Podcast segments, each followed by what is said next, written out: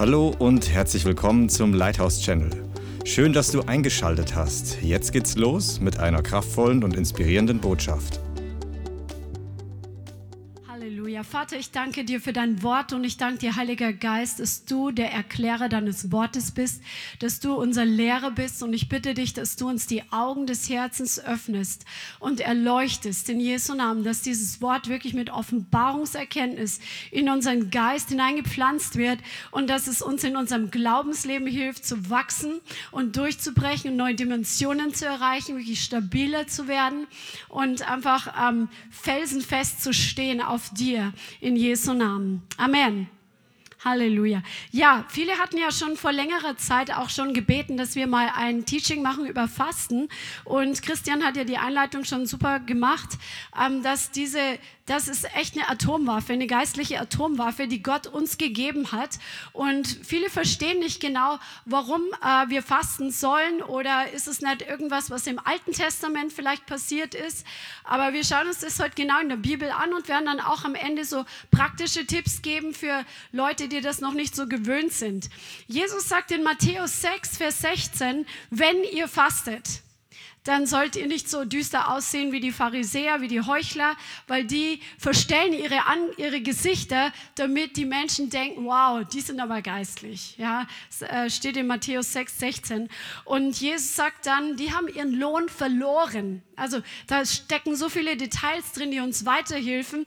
Helfen. Jesus sagt auch hier, wenn du fastest, dann dann zeig das nicht so nach außen, damit alle dich anschauen. Ich übersetze es jetzt mal auf Deutsch ähm, und dich bewundern für dein Fasten, sondern mach es für deinen Vater im Himmel. Ja, also Jesus sagt, wenn ihr fastet, nicht ähm, ihr könnt mal fasten oder ihr müsst, könnt es auch mal sein lassen, sondern wenn ihr fastet. Genauso wie er in dem gleichen Kapitel sagt, wenn ihr betet. Und wer sagt, dass Beten dazugehört zum christlichen Leben und zur Nachfolge? Amen. Also genauso wie Beten dazugehört, gehört Fasten auch zur Nachfolge dazu. Oder wenn ihr eure Almosen gebt, dann sollt ihr so und so machen. Also es sind lauter verschiedene Praktiken, die wir in der Nachfolge von Jesus ausüben. Und das geht uns alle etwas an. Das heißt, es ist für dich und für mich. Ich sag mal, das ist für mich. Auch du zu Hause, das ist auch für dich. Und Jesus sagt, dass es einen Lohn gibt vom Vater für das Fasten. Das heißt, wir kennen ja Kinder. Kinder freuen sich über eine Belohnung, wenn sie was richtig gemacht haben. Oder sogar der Hund, der freut sich über eine Belohnung, über ein Leckerli, wenn er, was weiß ich, das die Zeitung reingeholt hat. Okay? Und genau so, das steckt in uns drin, dass wir gerne belohnt werden wollen. Unser Vater im Himmel sieht unser Fasten, wenn wir es mit der richtigen Haltung tun. Und es gibt einen Lohn dafür. Und jedes Mal, wenn ich gefastet habe, habe ich gedacht, okay, ich bin jetzt gespannt, wie die Belohnung ist, weil die kann man sich nicht nicht aussuchen. Der Vater weiß genau, wie der Lohn aussieht, den er dir für dein Fasten gibt. Und du kannst auf diesen Lohn warten. Amen. Halleluja. Und ähm, das ist einfach so wichtig, dass wir hier steht, weil manche Leute, ich bringe das jetzt gleich am Anfang mit rein, manche haben dann immer gedacht, sie dürfen nicht darüber reden, dass sie jetzt fasten, weil Jesus das hier so sagt. Nein, falsch. Wir sollen nicht darüber reden mit der Einstellung, ich will, dass die anderen denken, wie geistlich ich bin, weil ich jetzt faste. Das ist die falsche Einstellung. Aber es hat, es hat nicht zu sagen, dass wir jetzt nicht sagen, zum Beispiel, wenn wir, keine Ahnung, bei einer Geburtstagsfeier eingeladen sind oder bei einer Hochzeit und wir fasten gerade in der Zeit, dass wir nichts essen, dann können wir schon sagen, ja, ich faste gerade. Einfach um da ein Statement zu setzen und nicht, ähm, damit die einfach Bescheid wissen. Aber die Haltung muss einfach die richtige sein. Amen. Weil dieses Heucheln, dieses bei Menschen Bewunderung haben wollen, das ist was typisch war für die Religiösen, weil sie Anerkennung wollten von den Menschen. Und Jesus sagt, in dem Moment, wo Menschen uns anerkennen, uns bewundern und wir das aufsaugen, verlieren wir unsere Belohnung beim Vater. Okay?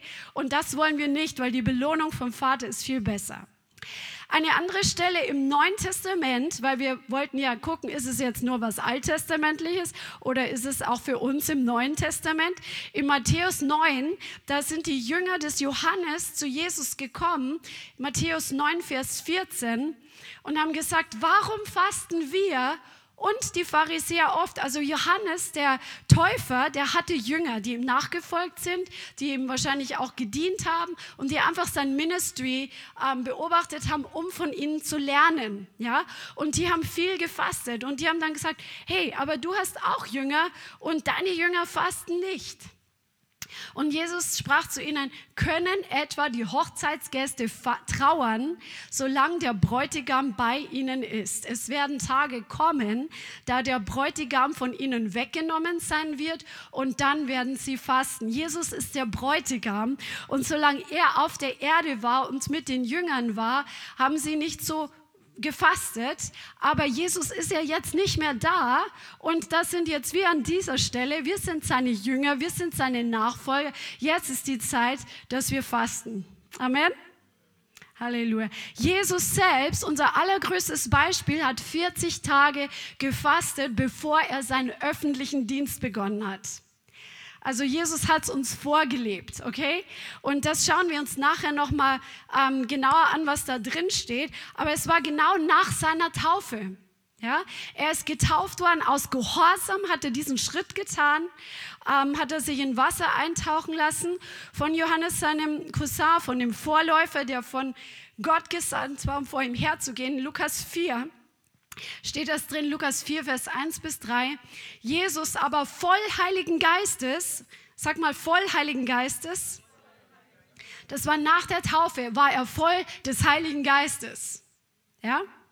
kehrte vom Jordan zurück und wurde durch den Geist in die Wüste 40 Tage umhergeführt und von dem Teufel versucht.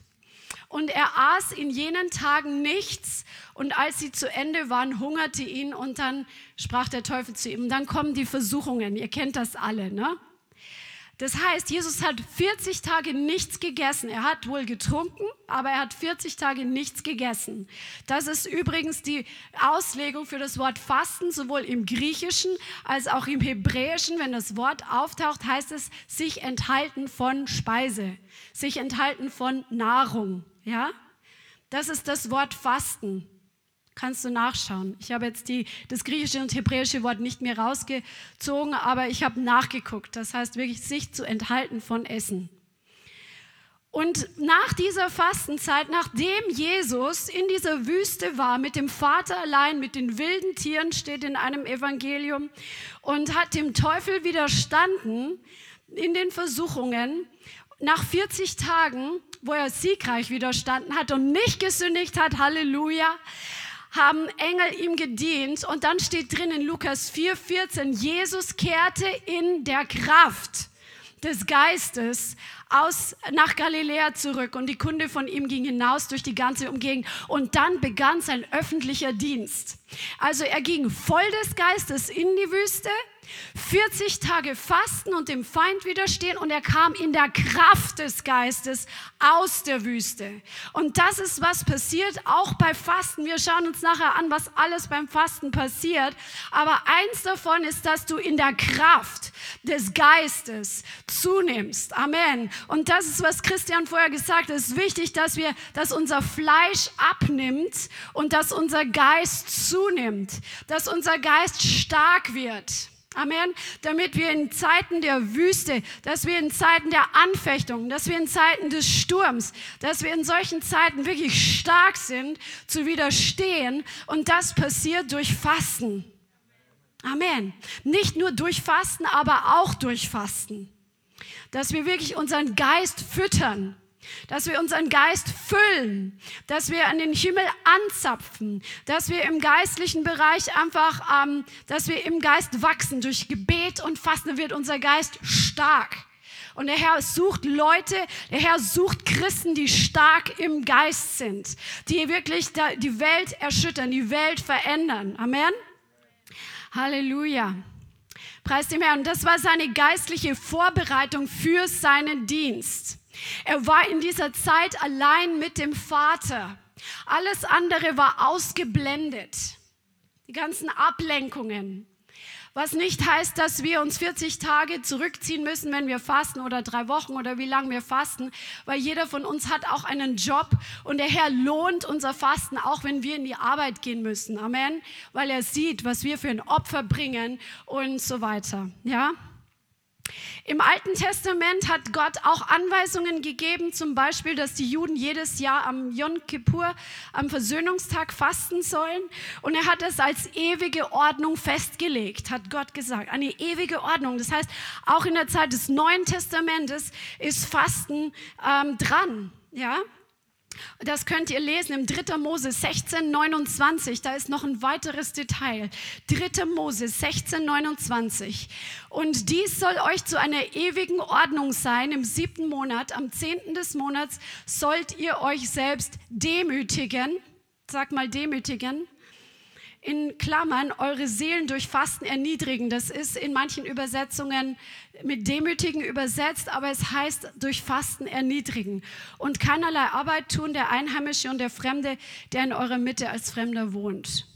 Also Gott hat das als ewige Ordnung eingerichtet und das war im Alten Testament gängige Praxis. Und viele Pharisäer zum Beispiel haben zweimal die Woche gefastet. Das lesen wir im Neuen Testament, als der Zöllner und der Pharisäer da waren und Jesus diese Geschichte erzählt, wo der Pharisäer voll hochmütig ist und so sich prahlt und, und darstellt wegen seinen Werken und der Zöllner sagt, oh Gott sei mir gnädig. Und Jesus lobt ihn, weil er einfach ehrlich ist und demütig. Und der, der Pharisäer sagt, ich faste zweimal die Woche. Und das war ganz typisch, ähm, dass sie das als Teil ihrer Nachfolge oder ihrer Anbetung Jahwes gegenüber oder ihrer Hingabe Jahwes gegenüber gesehen haben. Halleluja. Johannes der Täufer im Neuen Testament war für seinen extremen Lebensstil des Fastens bekannt, weil die Leute gesagt haben ähm, über Johannes der Täufer, er hat einen Dämon. weil sie vergleichen Jesus und Johannes den Täufer. Das steht in Matthäus 11, 18. Johannes ist gekommen, sagt Jesus, der weder aß noch trank. Und sie sagten, er hat einen Dämon. Also der hat extrem sein Lebensstil geführt und gefastet oder sich auch von Heuschrecken und Honig eine ganz spezielle Diät gehabt, von der er sich ernährt hat. Und die Leute haben das mitgekriegt und es war so, der hat einen Dämon, das ist nicht normal. Ja. Und dann haben sie aber von Jesus gesagt und der und Jesus, der, der, der ist da nicht so wie der Johannes der Täufer, der sitzt da mit den Weinsäufern da rum und mit den Fressern. Also die haben das so verglichen, ja. Und Jesus sagt, ähm, er aß weder Brot noch Wein, noch trank er Wein, sagt er an einer anderen Stelle, also Johannes der Täufer. Nach der Himmelfahrt haben die Apostel auch gefastet. Das sehen wir jetzt also Jesus sagt, wenn der Bräutigam von ihnen genommen ist, dann werden sie fasten. Und in der Apostelgeschichte war der Bräutigam von ihnen genommen. Er war in den Himmel aufgefahren. Und da sehen wir zum Beispiel in Apostelgeschichte 13, Vers 1 bis 3. Apostelgeschichte 13, 1 bis 3. Es waren in Antiochia, in der dortigen Gemeinde, Propheten und Lehrer. Barnabas und Simeon, genannt Niger, und Lucius von Kyrene und Manaim, der mit Herodes dem Vierfürsten auferzogen worden war, und Saulus. Während sie aber dem Herrn dienten und fasteten, sprach der Heilige Geist, sondert mir Barnabas und Saulus zu dem Werk aus, zu dem ich sie berufen habe. Da fasteten und beteten sie. Also sie dienten dem Herrn mit Beten und Fasten und dann hat der Heilige Geist gesprochen, da haben sie gebetet und gefastet. und dann haben sie denen die Hände aufgelegt und haben sie sozusagen ausgesandt. Also Gott hat dieses Fasten gebraucht, um genau zu zeigen, ähm, wer, wen sie aussenden sollen. Dann in Apostelgeschichte 14, Vers 23 steht, 14, Vers 23. Als sie ihnen aber in jeder Gemeinde Älteste gewählt hatten, beteten sie mit Fasten und befahlen sie dem Herrn an, den sie gläubig geworden waren. Auch Paulus schreibt in den Briefen, dass er durch vieles durchgegangen ist, durch Ausharren, durch Bedrängnisse, durch Nöte, durch Ängste, durch Schläge, durch Gefängnisse, in Tumulten, in, in Hungern, in Mühen, in Wachen, in Fasten. Also du siehst, er trennt auch Hungern und Fasten. Hungern ist nicht gewollt, weil du nichts hast, aber Fasten ist ganz bewusst eine Entscheidung, auf Essen zu verzichten. Ja? So, also, hast, bist du jetzt überzeugt, dass Fasten auch was Neutestamentliches ist? Amen. Come on. Halleluja. Warum fasten wir? Wozu fasten wir? Fasten verändert nicht Gott. Weil das ist so eine religiöse Einstellung, dass man denkt, wenn ich jetzt faste und nichts esse, dass ich dann Gottes Herz bewege. Gott wird nicht durch unser Fasten verändert. Er verändert sich überhaupt nicht. Aber Fasten verändert uns. Ja? Fasten verändert uns und an so vielen Bibelstellen im Alten Testament vor allem wird Fasten mit sich demütigen gleichgestellt. Und das ist mir diesmal ähm, so ganz neu bewusst geworden, dass dieses ähm, Demütigen vor dem Herrn so kostbar ist, wenn wir uns demütigen mit Fasten. Demütigen heißt, ähm, dass wir wirklich uns entäußern von dem Ganzen, was uns nach außen hin irgendwie etwas sein lässt oder wo wir uns vielleicht was drauf einbilden oder was uns eine innere Stärke oder sonst was gibt, was aber nicht von Gott ist. Und diese Demut ist etwas, auf was Gott ganz massiv reagiert. Gott reagiert auf Demut. Er widersteht den Stolzen, aber den Demütigen gibt er Gnade. Also wenn wir fasten und dann stolz sind, dass wir fasten, ist es wieder verkehrt. Aber wenn wir ehrlich fasten und uns demütigen, dann ziehen wir Gottes Gunst an. Dann ziehen wir Gottes Gegenwart an. Dann ähm, werden wir feinfühliger für das, was im geistlichen Bereich passiert und auch für seine Reden, für seine Stimme. Ja? Gott reagiert auf Demut, sogar als Ahab, dieser bösartige König, der, der den Baalsdienst in Israel eingeführt hat, der diese bösartige Frau hat, die Isabel, die wirklich die Propheten umgebracht hat von Jahwe, die äh, massiv Verfolgung ausge, äh, äh, ausgelöst hat, die, ähm, die einfach absolut von, vom Teufel geführt war und vom Teufel besetzt war. Ja, Ahab, als er sich gedemütigt hat, lass uns mal die Stelle anschauen, hat Gott auf sein, seine Demut, auf sein Fasten reagiert, auf diesen bösen König. 1. Könige 21, das ist die Geschichte. Ähm, kennt ihr die Geschichte von Naboth, 1. Könige 21? Das war so, dass ähm, es gab einen Weinberg in der Nähe von Ahabs Palast und er wollte diesen Weinberg haben. Naboth wollte ihn nicht verkaufen, weil es sein Erbteil war. Und um eine lange Geschichte kurz zu machen, seine Frau hat in seinem Namen, in Ahabs Namen dann Briefe geschrieben, hat Naboth ungerechterweise umbringen lassen, hat eine Verschwörung gegen ihn sozusagen angezettelt, so dass Ahab sich diesen Weinberg ähm, unrechtmäßigerweise schnappen konnte. Und ähm, er hat das er hat es zwar nicht aktiv gemacht, aber er hat es zugelassen. Das ist ja wieder typisch für diesen Ahab-Spirit. Der Ahab-Geist ist der Geist, der passiv ist und Dinge zulässt, obwohl er die Autorität hätte, Dinge zu bestimmen und zu verändern. Und das nennt Gott genauso Sünde wie Manipulation und Kontrolle. Also Passivität ist keine Tugend, sondern Passivität ist Sünde in Gottes Augen. Und manche Menschen brauchen wirklich Befreiung von diesem Geist der Passivität, von dem Geist Ahabs, weil Gott hat dir und mir Autorität gegeben und Verantwortung für Autoritätsbereiche, die er uns anvertraut hat. Und wenn wir diese Autorität nicht ausüben, ist ein Vakuum da, was der Feind nutzt und was diesen Isabel Spirit sozusagen anzieht, der dann unrechtmäßig über meine Autoritätsbereiche Autorität ausübt und Macht ausübt. Und das nennt Gott Sünde. Und davon müssen wir umkehren. Das ist genauso böse, ich sage es nochmal, wie Manipulation und Kontrolle. Nicht seinen Posten zu wahren und seine Autorität ähm, einzunehmen und sie auszuüben. Sag mal, ich bin gerufen, Autorität auszuüben. Amen. Und das hat Ahab zugelassen, dass Isabel das für ihn gemacht hat. Und dann kommt der Prophet Elia zu Ahab und konfrontiert ihn, weil Gott ihn hinsendet. Und er sagt zu ihm, du hast gemordet. Er sagt, du hast gemordet. Das ist 1. Könige 21, 18. Oder 19. So spricht der Herr, du hast gemordet und auch fremdes Gut in Besitz genommen.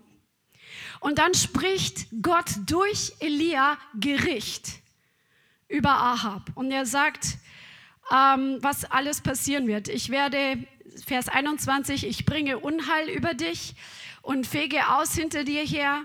Ich werde von Ahab ausrotten, was männlich ist, den Unmündigen und den Mündigen in Israel. Ich mache dein Haus dem Haus Jerobeams, des Sohnes Nebats gleich, und dem Haus Baschas, des Sohnes Ahias und so weiter. Und auch über Isabel hat der Herr geredet und gesprochen, die Hunde sollen Isabel fressen an der Vormauer von Jezreel. Wer von Ahab in der Stadt stirbt, den werden die Hunde fressen und wer auf freiem Feld stirbt, den werden die Vögel des Himmels fressen. Und dann steht hier drin im Vers 25, es hat in der Tat keinen wie Ahab gegeben, der sich so verkauft hätte, um zu tun, was in den Augen des Herrn böse ist. Ihn hatte seine Frau Isabel verführt und er hat sich verführen lassen, sage ich dazu. Es gehört immer einer dazu, der sich verführen lässt. Und er handelte ganz abscheulich, indem er den Götzen nachlief, ganz wie es die Amoriter getan hatten, die der Herr vor den Söhnen Israel vertrieben hatte. Vers 27. Und es geschah, als Ahab diese Worte hörte, da zerriss er seine Kleider, was ein Zeichen von Trauer war. Und er legte Sacktuch um seinen Leib und fastete. Und er lag im Sacktuch und ging still einher oder bedrückt. Da geschah das Wort des Herrn zu Elia, dem Tischbeter. Hast du gesehen, spricht Gott zu Elia, hast du gesehen, dass Ahab sich vor mir gedemütigt hat? Weil er sich vor mir gedemütigt hat, will ich das Unheil nicht in seinen Tagen kommen lassen. Erst in den Tagen seines Sohnes werde ich das Unheil über sein Haus kommen lassen. Wie gnädig ist Gott? Wie gnädig ist Gott, dass er sieht, dass Ahab realisiert, der war ja ein Weichling, ne? der war ein Weichling, dass Ahab realisiert, das ist das Wort des Herrn und er nimmt dieses Wort Jahwes ernst und demütigt sich. Und Gott erhört ein Stück weit seine Demut oder reagiert auf seine Demütigung Jahwe gegenüber und sagt, es wird erst nicht, also nicht in seinen Tagen passieren, sondern später. Das ist krass, oder? So sehr reagiert der Herr auf Demut.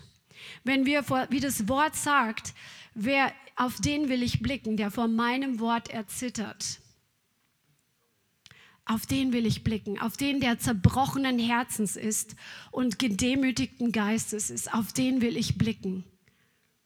Aber den Stolzen widerstehe ich. Lass uns doch in eine Position kommen, wo wir uns noch mehr demütigen.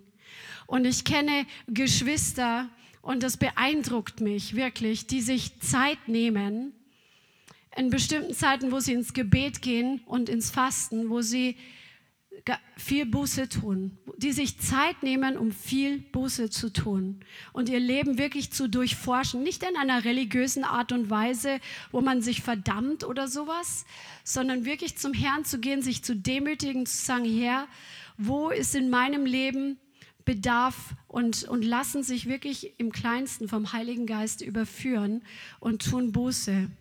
Und darauf reagiert Gott. Und ich glaube, dass wir das auch als Leithaus noch viel mehr brauchen können, dass wir wirklich einen Lebensstil noch mehr als bisher der Buße und der Umkehr leben dass wir uns Zeit nehmen, uns zu demütigen vor dem Herrn, auch wenn wir fasten, wo der Heilige Geist zu uns spricht und uns überführt, weil Dinge wir wirklich so an die Oberfläche kommen, wenn unser Fleisch unter Druck kommt, weil wir nichts essen, dann kommt an die Oberfläche, was in uns drin steckt. Und es wird uns plötzlich viel mehr offenbar und offensichtlich, was noch für Müll in uns ist, welche negativen Herzenshaltungen oder Gewohnheiten wir haben und dass wir wirklich dann zum Herrn gehen und das ablegen. Dann reagiert der Herr mit Gnade darauf. Amen. in der Geschichte von Jona und Ninive. Gott sendet Jona, um in dieser echt bösen Stadt Buße zu predigen und zu sagen, hier, diese Stadt wird komplett zerstört werden. Er, er ist gesandt, um Gericht zu predigen. Er ist nicht mal gesandt worden, um Buße zu predigen. Er ist gesandt worden, um das Gericht Gottes zu predigen, wegen der Bosheit, die in dieser Stadt war. Aber der König und die Leute haben mit Buße reagiert. Sie haben vor dem Wort des Herrn haben sie erzittert und, und haben das ernst genommen. Die haben, oh nein, das ist äh, furchtbar und, und die haben sich erschüttern lassen. Die haben nicht diesen Selbstschutzmantel angehabt und wo sie dann gesagt haben, nee, das ist alles richtig, was wir machen. Oft haben wir so diesen Selbstschutzmantel, aber lass uns doch ähm, vor dem Herrn wirklich demütig werden und erlauben, dass er, dass er zu uns spricht und uns mit der Nase draufstößt, wo es sein muss. Dass wir ihm nicht widerstehen, sondern dass wir ihn ranlassen. Und dann war es so in Jona 3, Vers 4 bis 10 steht drin sogar, dass die Tiere gefastet haben. Der König hat ein Fasten ausgerufen. Die haben nichts gegessen und nichts getrunken und die haben zur Umkehr und zur Buße gefastet. Die ganze Stadt und die Tiere. Das, die müssen ganz schön auch geschrien haben, die Tiere, dachte ich mir. Und Gott hat das Fasten erhört. Gott hat gesehen, wie sie sich gedemütigt haben. Gott hat gesehen, wie sie das Wort Gottes ernst genommen haben, wie sie plötzlich Ehrfurcht bekommen haben. Und ähm, sie hatten ja das Evangelium nicht damals. Sie konnten nicht von neuem geboren werden, aber sie haben irgendwo ernst genommen, dass Jahwe Gott ist, dass Jahwe der Herr ist, der das Sagen hat. Er sendet einen Mann zu ihnen, der aus einem, aus dem Wal oder aus so einem Fisch gerettet wird der muss vielleicht auch zerfressen ausgesehen haben durch die Magensäure. Der war bestimmt eine aufsehenerregende Erscheinung, als er da kam und in der Stadt gepredigt hat. Und das ist ihnen durch und durch gegangen. Und sie haben reagiert mit Buße. Und Gott hat die Stadt verschont. Das ist echt krass. So, hier sehen wir dieses Demütigen, dieses Fasten ist sich zu demütigen. Wenn wir fasten, dann kreuzigen wir unser Fleisch sozusagen freiwillig. Ja, wir sagen, ich werde jetzt eine Zeit lang fasten und ich werde jetzt mal nicht auf mein Fleisch hören. Unser Fleisch ist ja voll von Lüsten und Gott hat uns ja auch Essen gegeben, dass wir es genießen. Aber wenn wir uns davon mal zurückziehen, um Gott zu suchen, um höhere Ziele zu suchen als das Natürliche, als dieselbe, die Befriedigung unseres Fleisches, ja, um einfach um geistliche Ziele, weil wir wissen, dass natürlich wird alles mal vergehen, aber das Geistliche, das bleibt, wenn wir unsere Ziele auf das Geistliche fokussieren und richten und uns ähm, da ausstrecken, Gott näher zu kommen, ja, dann erhört das Gott. Und dann kommt unser Fleisch aber unter Druck und wie gesagt, dann kommen plötzlich ploppen Dinge hoch von uns, dass wir manchmal selbst erschrecken, was noch in uns drin ist. Aber das ist ein guter Prozess. Sag mal, das ist ein guter Prozess. Halleluja. Was passiert, wenn wir fasten? Wir werden hungrig nach den echten Dingen. Wir werden hungrig nach Jesus. Plötzlich, wenn wir dann das Wort lesen, ist es so viel klarer, als ob der Herr einfach so direkt zu dir spricht und es ist oft so wie so ein Schleier einfach weg von Ablenkung. Und, ähm, und dann wir, werden wir einfach mehr ähm, in seine Gegenwart gezogen, tiefer zu ihm gezogen, näher in seine Intimität gezogen. Amen. Das passiert, wenn wir fasten. Was das Fasten noch macht, es trainiert unsere Willensstärke. Wie Christian gesagt hat, von denen, die wirklich ähm, Märtyrer waren im Gefängnis oder die Verfolgung erlebt haben, die, die gefastet haben, die hatten einen stärkeren Willen, dran zu bleiben. Und Fasten trainiert unsere Willensstärke. Deswegen ist es gut, dass wir uns auch herausfordern im Fasten. Ähm, das muss jeder für sich entscheiden, aber dass wir nicht, wenn wir vielleicht einmal in der Woche üblicherweise gefastet haben, dass wir uns ein höheres Ziel setzen, dass wir mal ähm, das durchbrechen und länger fasten als vielleicht einen Tag die Woche oder dass wir mal länger fasten, wenn wir mal eine Woche gefastet haben, dass wir uns trainieren, noch länger zu fasten und noch länger unser Fleisch zu kreuzigen, weil dann wird unser Willen trainiert, jeden Tag. Jeden Tag. Das ist so genial. Und das stärkt uns. Was passiert, wenn wir fasten? Wenn wir fasten, das verstärkt unsere Gebete. Es wird ja meistens zusammen erwähnt, Gebet und Fasten.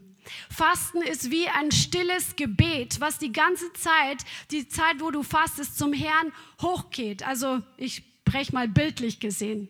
Ja, es ist wie ein kontinuierliches Gebet. Und viele von uns, wir müssen arbeiten gehen. Und es heißt ja auch immer, wenn man fastet, dann soll man sich mehr Zeit nehmen zu beten. Manchmal, wenn man einen sehr beschäftigten Plan hat, dann schafft man das vielleicht nicht, dass man jetzt extra betet, weil man eh schon am Tun und Machen ist. Aber deine Gebete, die haben eine andere Kraft, die haben ein anderes Gewicht. Und Gott sieht jetzt nicht auf das, was du jetzt nicht bringen kannst, weil manche dann so perfektionistisch sind, dass sie dann das Fasten lassen, weil sie nicht extra Gebetszeiten einbauen können wegen ihrem beschäftigten Wochenplan. Aber dein Fasten ist ja schon die ganze Zeit auch ein Gebet. Und wenn du dann Zeit hast zu beten, dann bete. Aber wenn es nicht in deinen Plan reinpasst von der Woche, dass du noch mehr betest, dann sieh, dass der Herr das sieht, was du ihm schon bringst. Amen. Und er belohnt es. Esther hat auch gefastet. Esther und das ganze Volk der Juden waren bedroht, dass sie von Haman und seinem bösartigen Plan alle umgebracht werden an einem bestimmten Tag. Und Esther war die einzige, die die Möglichkeit hatte, ähm, zum König zu gehen und Fürbitte zu tun für ihr Volk. Aber sie wusste, sie wird ihr Leben verlieren, wenn sie jetzt nicht Gunst hat. Das war wirklich eine Sache auf Leben und Tod. Und dann hat sie sich entschlossen, wirklich dieses Wagnis einzugehen, um ihr Volk zu retten, weil wer weiß, ob sie nicht genau dafür an den Palast gekommen ist. Und dann hat sie zum Mordechai gesagt, zu ihrem Onkel, dass sie den Juden sagen sollen, die sollen alle fasten Drei Tage lang nichts essen und trinken und sie wird es genauso machen mit ihren Dienerinnen. Und Gott hat dieses Fasten gebraucht, um wirklich einen Durchbruch in der Situation zu schaffen. Wir kennen die Story. Sie hatte Gunst beim König, sie konnte ihr Anliegen vortragen und Gott hat einen mächtigen Sieg freigesetzt durch dieses Fasten und Gebet. Drei Tage nichts gegessen und nichts getrunken. Fasten setzt einen bestimmten Schutz frei auf unserem Leben. Ich habe das so erlebt, wo du geistliche Attacken hast und diese manchmal wirklich spürst. Ja, ähm, hast du erlebt, wenn wir gefastet haben, oft war das wie plötzlich bist du in so einer Glocke eingepackt. Du hast einen anderen Level von Schutz da und du merkst, dass der Teufel nicht so an dich ran kann. Und das ist auch hier passiert. Ich glaube persönlich kommt mir gerade so die Dämonen, die da ähm, auf den König gerne eingewirkt hätten, die waren aus dem Weg geschafft, Engel waren freigesetzt und der Herr konnte seinen Sieg manifestieren in der Sache von Esther und dem Volk ähm, der Juden. Halleluja. Wenn du fastest, dann setzt du wirklich Engel frei. Du setzt Schutz frei in einem anderen Maß. Halleluja. Es ist eine Zeit der Reinigung. Ich habe das auch selber schon erlebt, dass dann Sachen hochkommen, wo man denkt, nein, was ist da noch in mir mit drin? Und man sich selber schämt vor sich selber. Richtig krass, aber das ist gut. Sag mal, das ist gut dass die Dinge an die Oberfläche kommen. Der Herr hat ja am Sonntag auch prophetisch zu uns gesprochen, dass er uns in eine neue Phase der Reinigung und Heiligung hineinführt. Und wie kannst du da aktiv mitmachen, indem du fastest? Weil dann kommen die Dinge schneller an die Oberfläche und du nimmst sie selber wahr, vielleicht bevor dich ein anderer drauf ansprechen muss. Das ist angenehmer. Das Fasten von Esra, wenn du das Buch Esra siehst, die hatten ja, die haben den ähm, Tempel aufgebaut, ähm, der zerstört gewesen war. Und in Esra 8 steht drin, dass sie gefastet haben, um sich zu demütigen und um vom Herrn einen geebneten Weg zu erbitten und um Hilfe zu bitten. Und danach hat er Oberste ausgesondert und hat einen besonderen Schutz erlebt. Das kannst du für dich nochmal lesen, das ist in Esra 8. Das heißt, sie haben diesen Schutz erlebt. Da war nämlich eine Attacke auf sie und Gott hat sie übernatürlich bewahrt und sie haben hier Leute ausgesondert, wie im Neuen Testament in der Apostelgeschichte. Gott hat ihnen gezeigt, wen sie aussenden sollen oder aussondern sollen und sie haben einen geebneten Weg gehabt. Wenn du fastest, dann kannst du sozusagen das ebnen, den Weg im Voraus ebnen, was der Herr mit dir zum Beispiel vorhat. Der hat ja gewaltige Pläne für jeden einzelnen von uns, auch für uns als Gemeinde. Deswegen ist kollektives Fasten so kraftvoll. So wie es bei, bei Esther, die haben kollektiv gefastet. Bei Esra, die haben kollektiv gefastet. Und dann ebnet der Herr den Weg für das, was im himmlischen Bereich vorbereitet ist, dass es sich auf Erden manifestieren kann. Das ebnet den Weg. Wer möchte in seine Berufung hineinkommen? Come on, Fasten ist ein großer Schlüssel dafür. Come on. Halleluja. Sharabasi, irgendwas wollte ich gerade sagen kommt bestimmt wieder. Fasten setzt eine besondere Gunst frei, hatten wir auch schon. Und verstärkt Evangelisation. Die ersten Zeiten, wo wir gefastet haben, damals in Bayern, ich kann mich noch genau erinnern, ich habe ähm, damals in einem Pflegedienst gearbeitet, Pflegedienst Regenschirm gearbeitet und ich habe dann erlebt, dass wirklich fast wie automatisch evangelistische Gespräche zustande kommen, ohne dass ich es groß forcieren musste. Das war echt so ähm, bemerkenswert, immer beim Fasten. Das ist richtig cool. Also Gott öffnet da einfach Türen für sein Reich, wenn du fastest. Du hast wie, wie einen anderen geöffneten Himmel mit dir. Das ist genial. Genau, was ich sagen wollte, kollektives Fasten hat Kraft und Wirkung. Genauso wie alles, wenn wir im Reich Gottes in Einheit, in göttlicher Einheit, nicht in Einheit von Vermischung von Lehre und Lüge und Wahrheit, nee, die echte Einheit, wenn wir gemeinsam zum Beispiel Worship machen, wie ein Mann, wie eine Stimme, wenn wir gemeinsam fassen, wenn wir gemeinsam in einer göttlichen Einheit auf die Straße gehen. Das hat Kraft. Und ein ehemaliger Satanist, nämlich John Ramirez, hat neulich gesagt, das ist mir so hängen geblieben, göttliche Einheit bringt Verwirrung beim Teufel. Der Teufel kann mit göttlicher Einheit nichts anfangen. Das bringt, das setzt massive Verwirrung im Lager des Teufels frei. Darum ist kollektives Fasten, kollektiver Lobpreis, wo wir wie ein Mann sind, kollektive Aktionen, das hat eine gewaltige Kraft oder eine Einheit in der Gemeinde, wo nicht einer über den anderen lästert und der andere ähm, über den anderen schimpft und böse Dinge erzählt. Wenn wir eine göttliche Einheit haben, ein Herz und eine Seele, wie in der Apostelgeschichte, Geschichte. Da sind Zeichen und Wunder passiert. Das setzt Verwirrung im Lager des Teufels frei. Halleluja. Darum lass dich auch vom Fasten überführen, wo du vielleicht noch gegen deinen Bruder oder deine Schwester im Himmel, äh, im, im Herrn, wo du da noch irgendwas hast, dass du da echt dich davon trennst. Amen. Halleluja. Wir werden sensibilisiert für die geistliche Welt. Wir hören Gottes Stimme besser, wir, wenn das Wort Gottes gelesen wird. Es hat eine andere Klarheit. Auch in Geisterunterscheidung nehmen wir zu, wenn wir fasten. Wir nehmen die geistliche Welt ganz anders wahr. Fasten ist ja nicht nur im Christentum eine Praktik, aber es hat eine geistliche Kraft und der Herr hat es so eingerichtet, dass er das originale Anrecht hat. Die anderen haben es nur abgekupfert. Ja, wir wissen, dass im Buddhismus wird gefastet, im Islam wird gefastet, Satanisten fasten. Warum? Um Kraft zu bekommen. Ja, Satanisten lassen sich zum Beispiel manchmal einsperren, viele Tage ohne Essen und Trinken, bis ihnen der Teufel persönlich erscheint, um neue Kräfte zu bekommen. Das ist nur die Perversion von dem Echten. Wie viel mehr wird freigesetzt, wenn Christen fasten. Aber viele im Leib Christi sind für diese Wahrheit wirklich stumpf geworden und sagen, ja, das Alte Testament, das gilt nicht mehr für mich, wir leben in der Gnade.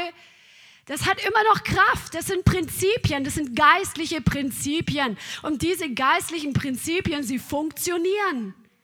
Lass uns das nutzen, was der Herr für uns freigesetzt hat. Amen.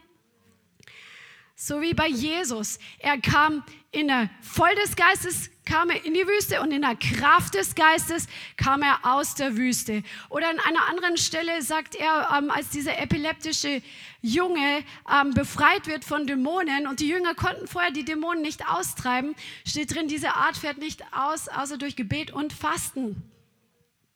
Also Fasten setzt geistliche Kraft frei. Wenn du in geistlicher Kraft wachsen und zunehmen möchtest, das ist dein Schlüssel. Fasten und Gebet. Wichtig ist aber auch, dass wir die richtige Herzenshaltung haben beim Fasten. Und dazu lasst uns mal Jesaja 58 anschauen. Jesaja 58. Und bei mir ist da die Überschrift sehr treffend: falsche und echte Frömmigkeit. Ich lese das einfach mal jetzt mit euch. Jesaja 58, rufe aus voller Kehle und halte nicht zurück. Erhebe deine Stimme wie ein Horn und verkünde gemeinem Volk seine Vergehen und im Haus Jakob seine Sünden. Zwar befragen sie mich Tag für Tag, sagt Jahwe, ne? und es gefällt ihnen, meine Wege zu kennen.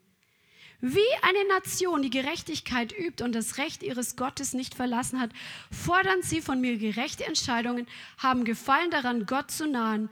Und dann wird zitiert, was die Israeliten oder was das Volk Israel sagt. Warum fasten wir und du siehst es nicht? Warum demütigen wir uns und du merkst es nicht? Und dann sagt Gott, siehe, am Tag eures Fastens geht ihr euren Geschäften nach und drängt eure Arbeiter mal ganz kurzer Einschub, es ist so, die haben die richtige Praktik gemacht, aber ihr Herz war nicht drin. Sie haben sich äußerlich gedemütigt, aber haben sich nicht in dem Sinn gedemütigt, dass sie ihr Herz haben zerbrechen lassen vom Herrn. Und deswegen hat Gott auf ihr Fasten nicht gehört. Da gab es dann keinen Lohn. Der Herr sagt, sie ähm, drängen ihre Arbeiter. Siehe, zu Streit und Zank fastet ihr und um mit gottloser Faust zu schlagen. Zurzeit fastet ihr nicht so, dass ihr eure Stimme in der Höhe zu Gehör brächtet. Das heißt, wenn wir in der richtigen Haltung fasten, dann hat unsere Stimme Gehör im Himmel. Aber wenn wir mit der falschen Haltung fasten, aus einer religiösen Gewohnheit oder mit der Haltung, dass wir andere ähm, schlecht behandeln, dass wir andere unterdrücken oder unter ein falsches Joch ähm, bringen, zum Beispiel durch Festlegungen, durch böses Reden oder durch falsche Erwartungen an Menschen, ja, dann hört Gott unser Fasten nicht. Im Vers 6 ist nicht das vielmehr ein Fasten, an dem ich gefallen habe, ungerechte Fesseln zu lösen, die Knoten des Jochs zu öffnen, gewalttätig Behandelte als Freie zu entlassen und dass ihr jedes Joch zerbrecht. Besteht es nicht darin, dein Brot dem Hungrigen zu brechen und dass du heimatlose Elende ins Haus führst? Wenn du einen Nacken ziehst, dass du ihn bedeckst und dass du dich deinem Nächsten nicht entziehst, dann dann wird dein Licht hervorbrechen wie die Morgenröte und deine Heilung wird schnell sprossen, deine Gerechtigkeit wird vor dir herziehen. Dann wirst du rufen, der Herr wird antworten und so weiter. Wenn du aus deiner Mitte fortschaffst das Joch, der Herr hat was dagegen, wenn wir andere Menschen unterjochen, wenn wir unseren eigenen Willen auf andere draufdrücken, das Finger ausstrecken, wenn wir den Finger auf andere ausstrecken und Böses reden das, das ist nicht das Fasten, das der Herr möchte. Er möchte, dass wir ihm wirklich erlauben, in die Tiefe unseres Herzens hineinzudringen und dann sein weiches Herz zu geben und barmherzig zu sein. Dass wir Anklage und Verleumdung aus unserem Leben entfernen, dass wir den Sabbat ehren, das kommt hier auch drin vor. Das heißt, dass wir wirklich einen Tag der Ruhe für den Herrn haben. Das ist ein Gebot Gottes in den zehn Geboten und dass wir keine unnützen Worte reden, sondern unsere Lust am Herrn haben. Das ist das Fasten, was Gott gefällt. Amen. Das heißt nicht, dass wir jetzt nicht mehr im natürlichen Fasten sollen, sondern wenn wir fasten, dann sollen wir auch diese Haltung haben, wie auch sonst. Amen. Halleluja. Und jetzt kommen wir zu den praktischen Dingen des Fastens. Ähm, wie wir schon erwähnt hatten, Fasten ist eine Enthaltung von Essen. Das heißt, ähm, nicht ein Internetfasten, das ist kein richtiges Fasten. Es ist zwar gut, sich mal ähm, vielleicht von den Social Media rauszutun, wenn man da so viel Zeit verplempert und so weiter, oder ähm, zu fasten von, was weiß ich, von anderen Süßigkeiten oder Handy oder Verzicht auf Vergnügen. Das kann gut sein, aber das ist nicht, was die Bibel als Fasten bezeichnet. Ja? Fasten heißt wirklich dieses ohne Nahrung sein. Und ähm, Fasten bewirkt wirklich im Natürlichen wie so einen heilsamen Schock auf unseren Körper, weil unser Körper will ja leben und er ist daran gewöhnt, dass wir Nahrung zuführen. Und es stellt einfach die ganze, ähm, die ganze Biochemie in unserem Körper sozusagen auf den Kopf. Aber es, wird, es gibt jetzt sehr viele ähm, gute Artikel auch im Internet über Fasten, weil es ist ja eine Mode geworden, weil Leute gemerkt haben, dass da was Gutes im Körper passiert. Da wird so eine Reinigung in Gang gesetzt und ähm, es werden spezielle Mechanismen angeregt und sozusagen die Müllabfuhr und die, das Recycling-System der Zellen. Also wer sich für einen Artikel interessiert, ich kann ihn gerne bei uns hier ähm, teilen. Fasten hemmt nachweislich Entzündungen und senkt hohen Blutdruck. Also es passiert eine Entgiftung im Körper, was ja auch im Geistlichen passiert. Das ist doch so genial, wie das, was im Natürlichen passiert, das widerspiegelt, was im Geist passiert. Also eine Entgiftung findet statt. Ähm, eine körpereigene Immunabwehr wird aufgebaut. Es passiert eine Zellneubildung, Neubildung von Gehirnzellen eine Verjüngungskur, eine Regeneration findet statt.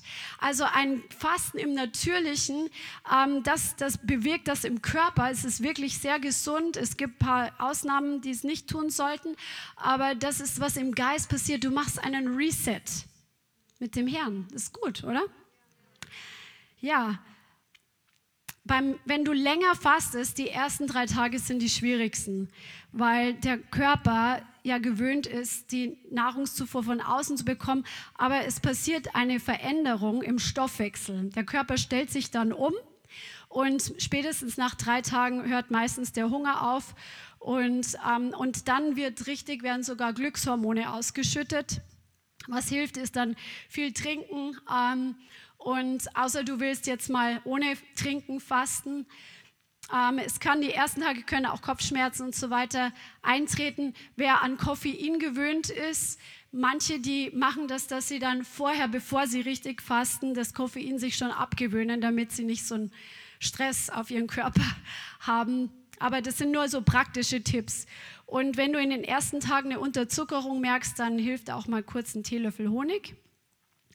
Und wenn du noch nie gefastet hast, dann möchte ich dir einfach raten, dass du es klein anfängst. Denk nicht, ich mache jetzt ein drei Wochen Fasten, wenn du noch nie einen Tag gefastet hast, sondern gewöhn deinen Körper wirklich dran. Es ist ein Training, so wie wir gesagt haben. Das ist wirklich ein Training des Willens, ja, dass du mal zum Beispiel einen Tag lang nichts isst oder einen Tag bis zu einer bestimmten Uhrzeit nichts isst.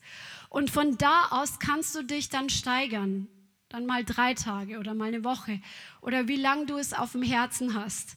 Und ähm, du wirst merken, dass der Körper sich daran gewöhnt und sich dann schneller umstellt als beim allerersten Mal, wo man das macht. Ich weiß noch, als wir das erste Mal gefastet haben, es war echt, ne, so hat sich angefühlt fürs Fleisch wie eine Katastrophe. Aber der Geist hat sich gefreut. Amen. Wenn, ja, okay. Wir haben uns äh, abgesprochen, dass wir das hier äh, zum Teil. Das ist eigentlich, finde ich, eine der lehrreichsten äh, Sachen, die beim Fasten passiert. Weil das, was Bianca gerade beschrieben hat, das ist, was jeder von uns durchgeht. Wenn du noch nie gefastet hast oder sehr wenig, dann ist dein Körper reagiert jetzt irgendwie total geschockt. So ungefähr, das kann doch jetzt nicht wahr sein. Jetzt kommt nichts mehr zu essen. Nein, oh nein, ich bin unglücklich, ich muss jetzt was essen. Und dann denkst du den ganzen Nachmittag über das Essen zum Beispiel oder so. Deshalb ist es auch gut, wenn du irgendwie eh was zu tun hast, wenn du nur zu Hause sitzt und nichts anderes tust. Und du möchtest jetzt fasten, dann ist es noch schwieriger, weil du denkst die ganze Zeit, jetzt esse ich, esse ich, nicht esse ich. Nein, dann, dann mach halt irgendwo, wo du vielleicht auch nicht die extreme körperliche Arbeit. Aber weißt du was, genau dieser Punkt bringt dich zu der Realisierung, dass du ja Geist, Seele und Leib bist. Und an, wenn wir anfangen zu fasten, dann merken wir nämlich, dass wir so abhängig sind als Christen, die das noch nicht gewöhnt sind, von unserem Leib. Wir denken, die Gefühle in uns, das schwappt von unserem Leib in die Seele und, und wir denken, ich bin, mir geht es jetzt schlecht, weil es meinem Leib schlecht geht. Aber das ist eine ganz große Erfahrung, eine ganz wichtige Erfahrung. Du bist nicht dein Körper. Und Leute, die hier lernen, das zu trennen und dem Körper widerstehen zu können, die werden leidensbereiter. Die werden fähig, auch wenn es woanders nicht so nach unserem Kopf geht, wie der Körper möchte, dann kann ich plötzlich auch schneller Nein sagen. Weil ich kenne das Gefühl schon, das macht der Körper wieder Ärger. Sagen, nein, wir machen das jetzt nicht. Und ich ziehe das jetzt durch. Allerdings musst du natürlich, und das möchte ich noch kurz erwähnen, dann darfst du gleich wieder weitermachen, ähm, wir brauchen diese Balance, dass wir das nicht aus religiösem Eifer, vielleicht hättest du das auch noch gesagt, aber dass wir das nicht in religiösen Verbohrtheit machen und denken, wow, jetzt bin ich super geistlich und super geistlich und ich hau auf mich drein und dann plötzlich hau ich auf andere drein und ich bin, nein, du brauchst schon, dass du das in der Gnade machst und bild dir nichts drauf ein und schau nicht auf andere runter, die weniger fasten wie du oder so, aber trotzdem ist das eine ganz wichtige Erfahrung. Für mich war das eine echt eine wichtige Erfahrung, dass man plötzlich merkt, Mensch, dieses Aufbegehren, dieses Leiden, dieses Jammern des Körpers. Erstens mal, mir geht es nicht so schlecht, wenn mein Körper mir einredet. Und zweitens, ich muss das jetzt nicht nachgeben. Und wenn man dort trainiert, trainiert man wirklich auch der Sünde zu widerstehen und äh, Gelüsten zu widerstehen und in anderen Dingen. Amen. Ja, genau. Amen. Genau. Bevor wir weiter zu den praktischen Sachen kommen, ist mir noch eingefallen, weil viele sagen immer Daniel fasten.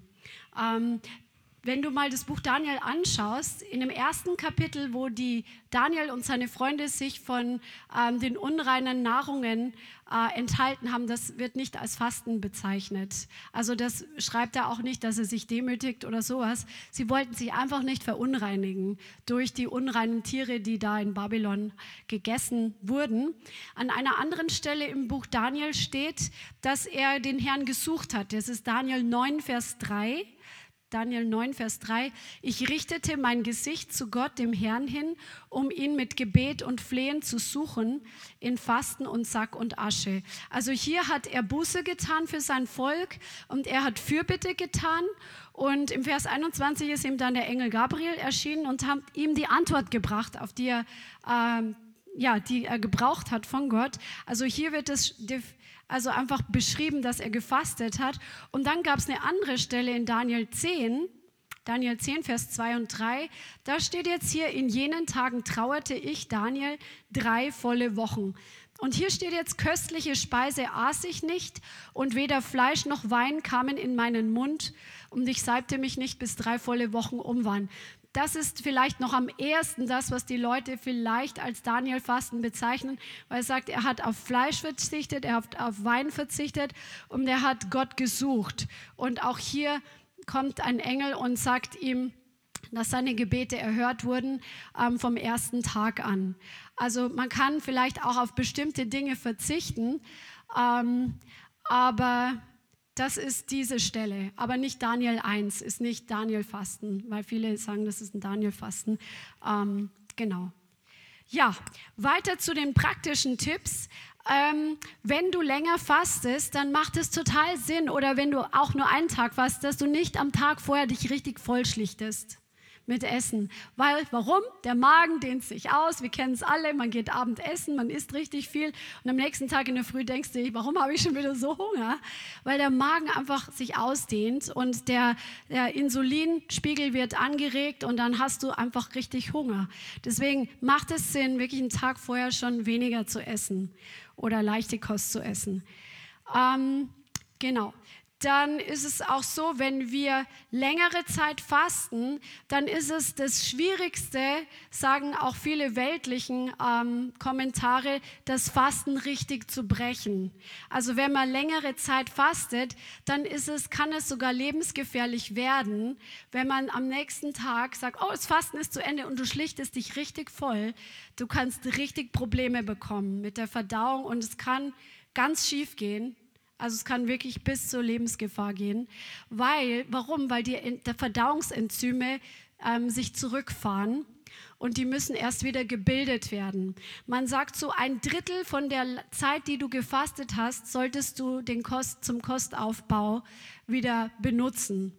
Das heißt, dass man nach der Fastenzeit zum Beispiel ähm, anfängt mit, mit was ganz Leichten, so mit Brühe oder mit Suppen, mit ganz leichten Suppen oder mit frischem Obst und ganz lang kauen auch die Sachen und nicht gleich mit Fleisch und Fisch oder mit fettigen ähm, Milchprodukten anfangen, sondern wirklich den Körper Stück für Stück dran gewöhnen, dass er jetzt wieder arbeiten muss. Er muss ja seinen Stoffwechsel dann wieder zurückstellen auf normal.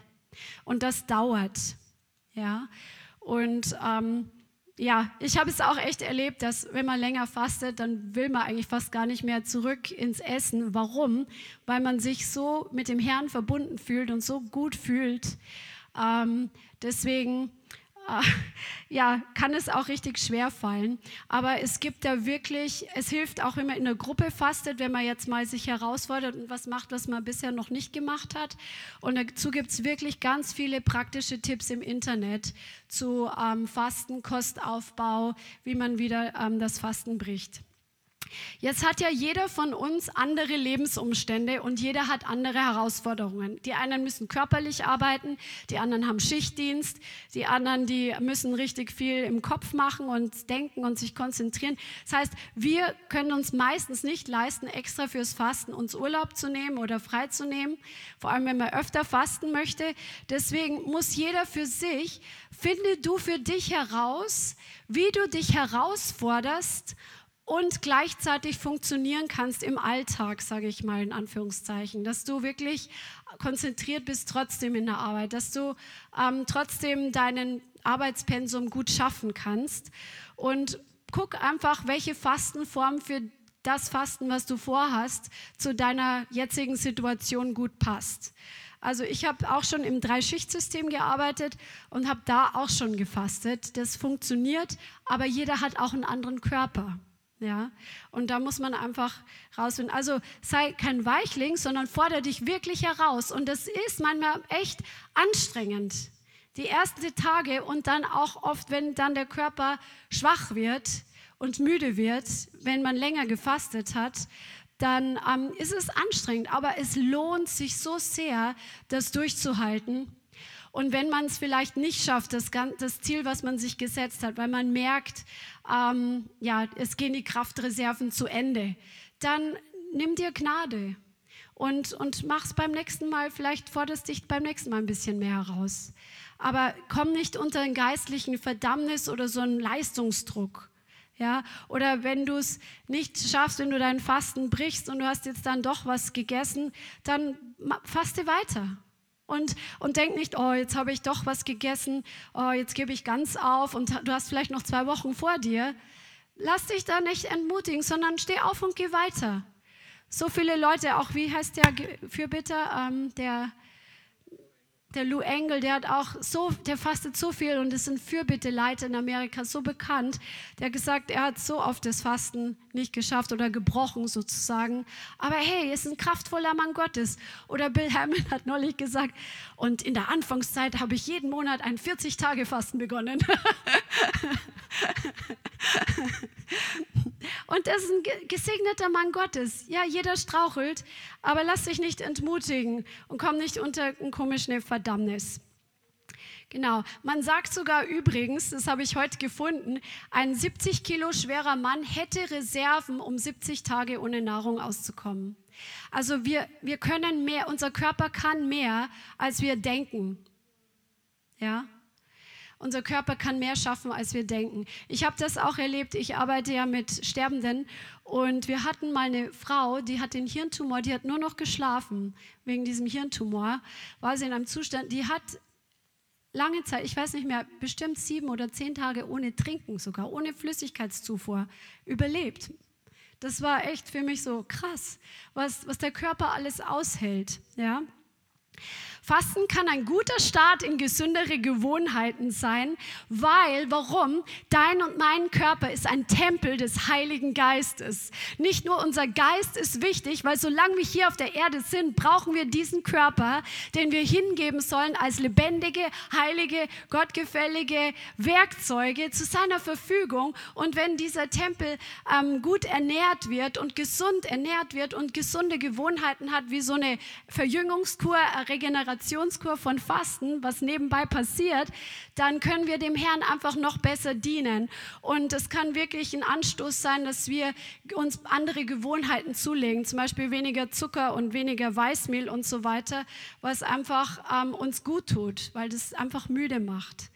Und da möchte ich euch echt voll ermutigen, euch da einfach auszuprobieren oder euch äh, herauszufordern und herausfordern zu lassen und zu erleben, wie der Herr mit euch ist und zu erleben, was ihr einfach, ähm, wie euch die Augen aufgehen für neue geistliche Dinge. Ja? Halleluja. Und jetzt ähm, denke ich, wäre es auch gut, es sind bestimmt Fragen aufgeploppt jetzt hier im Raum, dass wir einfach zwei, ein paar Minuten nehmen, falls jemand Fragen hat, weil es ist doch ein großes Thema. Ach so, ich wollte noch sagen, wer nicht fasten sollte, sind Schwangere. Stillende sollten nicht fasten, weil das, was du isst, wenn du nichts isst, dein Baby kriegt keine Nährstoffe in der Milch, keine ausreichenden. Oder wenn jemand sowieso ähm, Magersucht hat, oder wenn du chronische Stoffwechselkrankheiten hast, dann konsultiere deinen Arzt. Bei Diabetes kann es sogar nützlich sein, dass die Zuckerwerte runtergehen. Aber ähm, wenn du gesundheitliche Probleme hast, dann frag deinen Arzt, ob du das machen sollst oder eher nicht oder in welcher Art. Genau, das wollte ich euch noch mitgeben. Ja, gibt es Fragen im Raum? Wenn du online dabei bist, du hast eine kurze Frage und ihr seid live dabei, dann kannst du es kurz ins Chat reinschreiben, die werden uns das gleich weitergeben.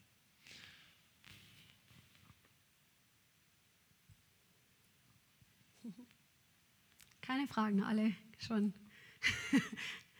geübt. Überhaupt keine Frage? Richtig cool. Du hast eine, okay. Also du hast gerade was gesagt, wie man das Fasten am besten äh, beendet. Also ja. dass man sich so darauf äh, vorbereitet oder es langsam angehen mhm. lässt. Aber wie startet man ein Fast, also ein, also ein Fasten? Ähm, kann man da einfach reinspringen? Also du hast gesagt, man soll sich den Tag vorher vielleicht nicht voll essen, mhm. äh, aber äh, genau, kannst du vielleicht dazu noch ein bisschen was sagen? Wie man es startet? Ja, also es kann helfen, dass man einen Tag oder zwei Tage vorher weniger isst, damit der Körper halt nicht so ganz geschockt ist, ähm, dann fällt es dir einfach leichter. Und was auch Sinn macht, äh, muss man nicht, aber kann man, sich Ziele zu setzen, dass man sagt, zum Beispiel, ich möchte jetzt für die und die Situation fasten.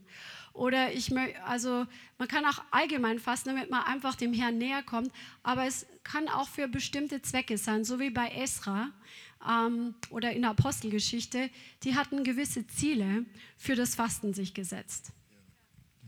Vielleicht gibt es auch irgendwelche Leute, die sagen, okay, mir kann eine ganze Woche oder drei Tage, ich kann mir das aus gesundheitlich oder aus Kräftegründen für meinen Job, für dies und jenes und dann schieben das immer wieder in die Zukunft. Du kannst auch einen Tag fasten, Tag was essen, Tag fasten, Tag was essen und dein Grundlevel des Körpers das nicht so weit absagt, wenn du zum Beispiel irgendwie schwer am Bau arbeitest oder so. Ähm, das hat David Hogan sehr häufig getan. Eigentlich, wenn, wenn das, was er damals, oder ich kann mich erinnern, vor vielen Jahren, er hat gesagt, er fast, die fasten eigentlich immer eigentlich fast immer jeden Tag und den nächsten Tag wieder nicht und so. Das heißt jetzt auch nicht, dass die den ganzen Tag nichts essen, jeden zweiten Tag fürs ganze Leben, aber die, die haben einen Lebensstil daraus gemacht. Und ähm, falls das euch auch interessiert für den einen oder anderen, also wir haben vor ein paar Monaten angefangen mit dem Lobpreisteam und einige, dass wir speziell fasten für die Tage, wo wir dienen, also Sonntag und Dienstag, speziell jetzt im größeren Worship, also die Events, wo wir Worship machen zusammen. Und, und ich merke das auch beim Predigen und so weiter. Und auch Steve Hill, Steve Hill, der Prediger von Brownsville. Und die, das war richtig krass, weil die haben, glaube ich, fünf Tage in der Woche eigentlich Versammlungen gehabt, oder? mindestens fünf. Und er hat gesagt, und das ging über Jahre. Und er hat gesagt, er hat immer wenn er gepredigt hat, nie gegessen, vom Morgen bis nachdem er gepredigt hat. Das heißt also fünfmal in der Woche eigentlich gefastet bis abends um eins. Und ähm, gut, ich meine, die, die, das kannst du nicht das ganze Leben lang durchziehen, das war schon intensiv, aber Gott hat gewirkt. Und ich möchte euch da einfach mal ermutigen, auch in diesem vielleicht reinzugehen. Wenn du hier reinkommst, du erwartest was von Gott und möchtest Gott sich bewirkt, dann faste doch mal den ganzen Tag, bis du im Meeting warst und so weiter. Das wäre zum Beispiel auch eine Möglichkeit. Was ich ähm, oft mache, ist, dass ich nichts esse, aber halt Flüssigkeiten zu mir nehme, die auch Kalorien enthalten, damit ich einfach ähm, leistungsfähig bin.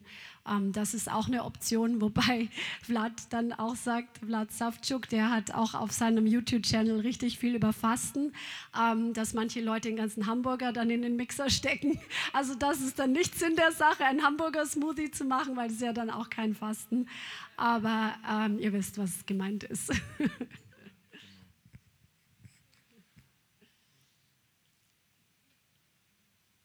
Alright. Wie viele von euch haben eigentlich schon mal gefastet? Oh, ja, fast alle. Oder alle, würde ich sagen. Ähm, wie viele von euch wollen noch fasten? Also mehr der Erwachsenen. Also wir haben ja jetzt im Januar auch eine Zeit, wo wir äh, als Gemeinde fasten, da kannst du dich auch eintragen, aber das ist jetzt nicht ein Muss, es ist einfach eine gemeinschaftliche Sache, wo man zusammen weitergeht, wächst und wie, ihr habt ja heute schon viel darüber gehört wenn man in einer Gruppe ist, also zum Beispiel, wenn man sagt, wir, was weiß ich, drei Leute fasten jetzt mal zehn Tage oder sieben Tage, dann kann man sich auch gegenseitig ermutigen. Das hilft auch, ähm, sich gegenseitig anzuspornen. Hey, wie geht's dir? Ja, heute nicht so gut. Ja, ich bete für dich und so. Ne, das, ähm, so dieses Teamaktion ist auch echt wertvoll. Ja. Es gibt eine Frage. Kannst du sie vorlesen? Hier ist ein Mikrofon. Ja, ich lese mal eine Online-Frage vor. Ähm, eine Zuschauerin hat gefragt, wie ist es zum Beispiel, wenn ich nur ungewürzten Brokkoli esse, ohne irgendwas dazu? Zählt das nicht wie Fasten? Ja, das ist ja auch ein Verzicht auf leckere Speise, so wie Daniel das gemacht hat. Und es kann auch äh, ein Fasten sein. Ja, klar. Absolut, genau. Nochmal, wir ermutigen einander, einfach den, die Grenzen ein bisschen weiter auszutesten, im Rahmen dessen, dass du, also eine Sache aber auch noch, wenn du auf den Job gehst und du fastest so heftig, dass du auf dem Job nicht mehr richtig funktionieren kannst, dann ist das nicht gut. Ja, weil wenn nur einfach, weil ich bin jetzt heilig dem Herrn und, und dein, dein, dein, dein Chef, alles bleibt liegen und die Kunden oder so werden sauer oder deine Schüler oder deine was auch immer, du stellst im Lager alles in die andere Ecke und am Ende ist alles Chaos, weil du dich nicht konzentrieren kannst. Das soll nicht so sein. Deshalb taste dich da in einer Freizeit etwas ran oder schau, man kann sich schon herausfordern, aber auch hier, wir sind eine Gemeinde, die oft davon reden, dass wir sich im Glauben herausfordern, gegenseitig und so man wächst, aber ihr braucht eine gesunde Gnadenhaltung zu göttlichen Herausforderungen. Und wenn du aus der Gnade rauskommst, dann drück die Bremse. Du brauchst Glauben und Gnade damit Fasten nicht gesetzlich ist. Vielleicht können wir das zum Ende auch nochmal klarstellen. Weil wenn wir das nicht haben, dann es fasten auch religiöse Leute, es fasten religiöse Christen ohne den Heiligen Geist. Und, je, und es ist nicht, je geistlicher, desto länger da hier alles runterhängt und sagen, mir geht's alles so schlecht und so schlecht. Nein, das sollen wir eben nicht. Und Jesus sagte, wir sollen uns sogar salben. Also quasi, soll keiner mitkriegen. Und in diesem Sinn, bitte den Herrn auch um Gnade. Nur ist es wichtig, dass wir die Verantwortung nicht abschieben. Keine Sofasitzer Christen, die sagen, ja, ich spüre es nicht, es klappt bei mir nie und ich fühle keine Kraft dafür. So wird es nie kommen.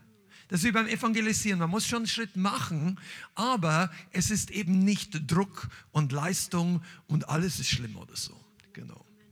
Manchmal fühlt man auch echt gar nichts, ne? aber du kriegst den Lohn. Du kriegst den Lohn, das ist das. Ne? Genau. Da fällt mir noch was ein aus Erfahrung vielleicht auch. Manchmal spürst du wirklich, wenn du fastest, dass du Gott so näher kommst, gleich im ersten, zweiten Tag und so und denkst, wow, und du hörst und dies und jenes.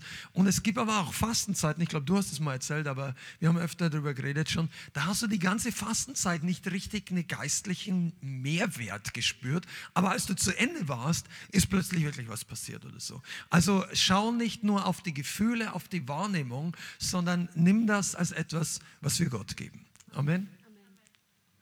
War noch eine Frage online von euch? Eine noch. Okay, machen wir die noch. Und zwar hätte ich eine Frage, ähm, gibt es noch eine Technik, dass man also körperlich vielleicht nicht komplett seine ganze Muskelmasse verliert dabei? Also wie ich das ähm, das erste Mal lange gefastet habe, da habe ich dann, ähm, weil ich bin ja jetzt auch nicht gerade super kräftig, ne? habe ich äh, Proteinshakes zu mir genommen. Ganz ehrlich, das war ein Verzicht, weil es war eine längere Zeit. Es war eine sehr große Herausforderung, aber ich habe nicht komplett irgendwie alle Masse verloren ähm, und auch alle Muskelmasse. Ne? Ja. Aber du hast wochenlang gefastet, gell? Ja. Ja. Muskelmasse. Amen. Das ist, der Körper wird schöner im Himmel und hier auf der Erde, ich weiß nicht genau. Amen. Lass uns das damit abschließen, oder? Ja, ähm, ja noch. Halleluja. Heiliger Geist, ich danke dir, dass du zu uns gesprochen hast. Und ich bitte dich, dass du jeden Einzelnen zeigst, einfach wann und wie er fasten soll. Und ich danke dir, dass wir deine Gnade dazu nehmen dürfen. Und dass, wenn wir uns entscheiden, dass du einfach da bist und dass du Lohn verheißen hast. Und ich segne jetzt jeden einzelnen Zuhörer, dass das Wort heute in einer genialen Art und Weise verstoffwechselt wird, sodass es einfach in Substanz übergeht und dass göttliche Gewohnheiten einfach hervorkommen in unserem Leben, die das Reich Gottes hier auf Erden noch mehr anbrechen lassen, in Jesu Namen. Und ich segne jetzt jeden Einzelnen, der hier ist, und ich segne jeden einzelnen Zuschauer in Jesu Namen. Die Gnade des Herrn sei mit dir und der Friede des Heiligen Geistes sei mit dir und die Gemeinschaft des Herrn. Vielen Dank fürs Zuhören. Wir hoffen, die Botschaft hat dich inspiriert und weitergebracht. Diese und noch mehr Botschaften findest du auch als Livestream auf unserem YouTube-Channel, zusammen mit Live-Worship und vielen bewegenden Zeugnissen. Wir würden uns freuen, wenn du auch mal in unserem Gottesdienst vorbeischaust. Alle Infos dazu findest du auf unserer Webseite, auf Facebook oder Instagram. Links dazu findest du in der Beschreibung. Schreib uns gerne dein Zeugnis oder dein Gebetsanliegen unter info at lighthouse.center. Tschüss und bis zum nächsten Mal.